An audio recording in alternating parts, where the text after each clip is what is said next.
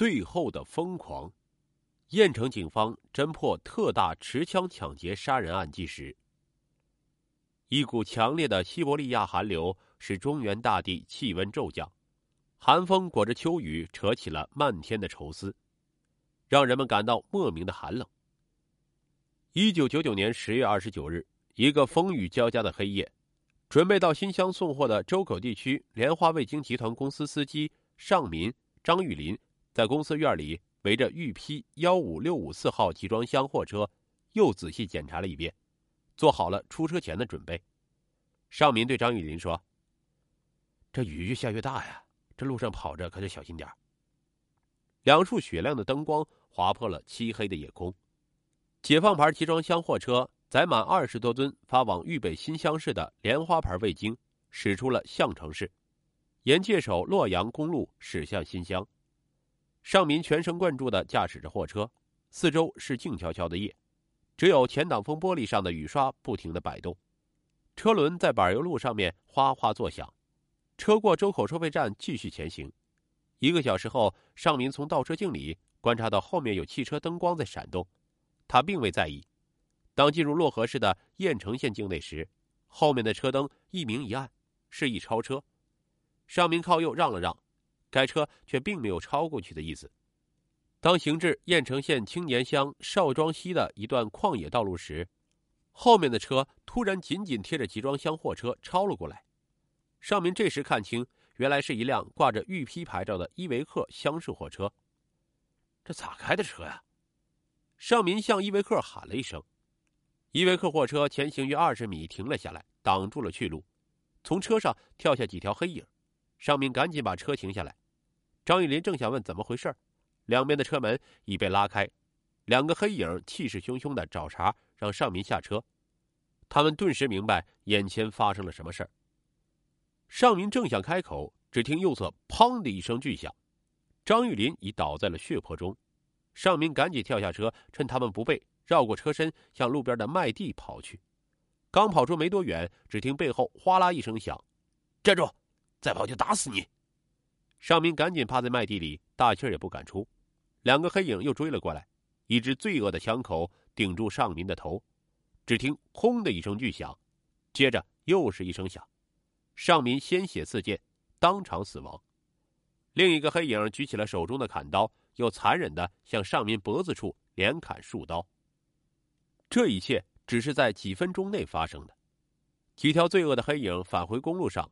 匆匆把张玉林拉出集装箱货车的驾驶室，扔在路沟内，然后分别跳上两辆车，迅速沿着界洛公路向漯河市区方向驶去。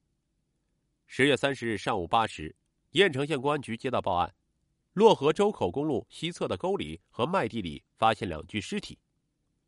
两分钟后，指挥中心又接到群众报警，在幺零七国道雁城王店收费站南边的一个空院前。有一辆车门上标着莲花味精集团公司的集装箱货车被人丢弃，驾驶室内有很多血。雁城县公安局政委王文学、副政委宁玉民等局领导迅速带领民警分头赶赴现场。正在沈阳中国刑警学院深造学习的雁城县公安局局长李红念电话得知这一情况后，迅速和学院的有关专家进行了分析研讨，并对案件的侦破做了具体的安排和指导。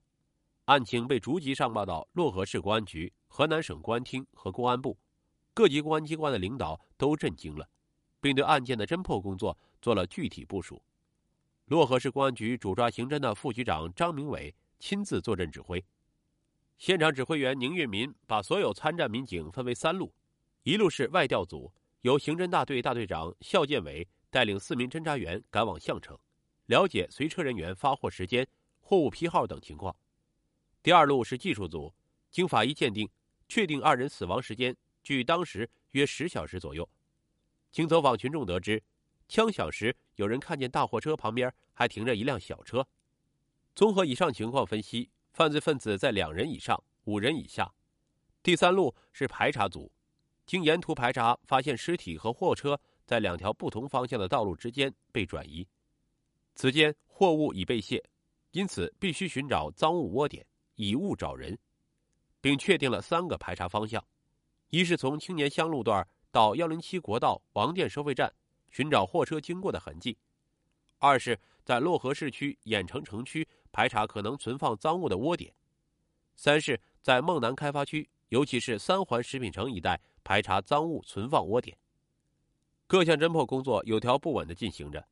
十月三十日下午五时，正在雨中进行现场勘查的市公安局刑警支队长陈胜军猛然发现。大货车车厢右上角夹着一片新鲜的树叶，车厢上有清晰的刮痕。这个细微的发现使他不由得一阵惊喜。他判定，这不是一片普通的树叶，一定是案犯抢劫后到窝点卸货途中留下的。于是，民警们到农科所请教农艺师，查找资料，走遍漯河市区的大街小巷，终于在漯河市湘江路找到了这种极为稀有的树。而且细心的侦查员在排查时，发现一间门面房前有几条清晰的货车车轮胎印儿，和一大片凌乱的泥脚印儿，一直延伸到这间门面房前。路旁树上一只断叉挂在枝头，这断枝、一脚印儿、一轮胎印儿同时出现在这间门面房前，绝非巧合。据房东讲，三天前有几个操豫东口音的年轻人租下这间房，但他也不知道租房人的用途。经秘密侦查，又发现门面房内堆放的正是大量的莲花牌味精。十月三十日晚，专案组一致认为，犯罪分子很可能就在漯河，他们的目的是抢劫财物。既然下了这么大功夫作案，二十多吨畅销货物不可能不要，而且排查工作一直在秘密进行，犯罪分子目前很难知道公安机关已经掌握了线索，一定会来取货销赃。鉴于此，现场指挥部迅速确定了守株待兔、张网捕狼的作战方案，对存放味精的门面房四周进行秘密布控，二十四小时监视守候。十月三十日晚八时许，在铁东派出所和当地群众的密切配合下，选定了监控守候地点。十三名刑警化妆，分别潜入对存放赃物的门面房实行秘密监控。宁副政委一再告诫民警。犯罪分子狡诈凶险，并携带有武器，参战人员务必高度警惕，注意自身安全。十月三十一日早上，下了两天一夜的秋雨终于停了，天空慢慢放晴，街道上人来人往，埋伏了一夜的侦查员们丝毫不敢大意，十几双眼睛紧紧的盯着目标。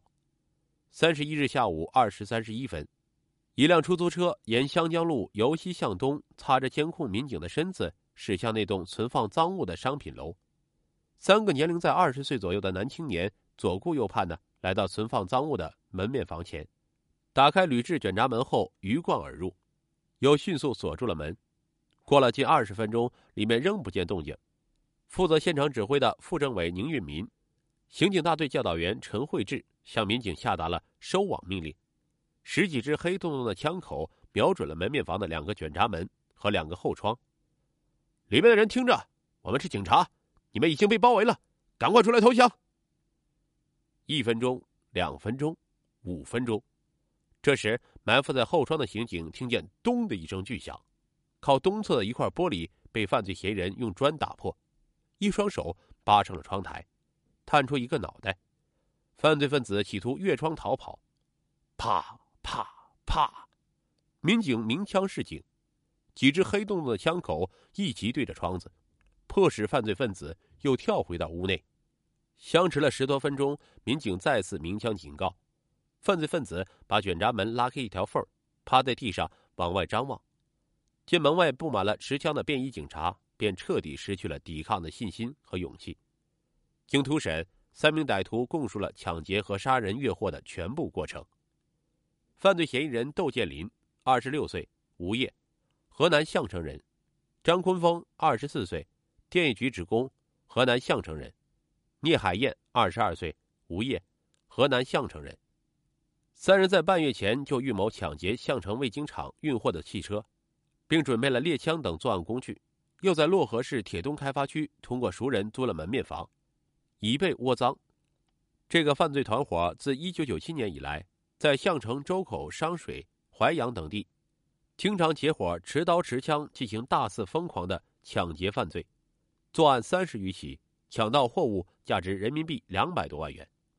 多行不义必自毙，等待他们的将是法律的严惩。和正义的枪声。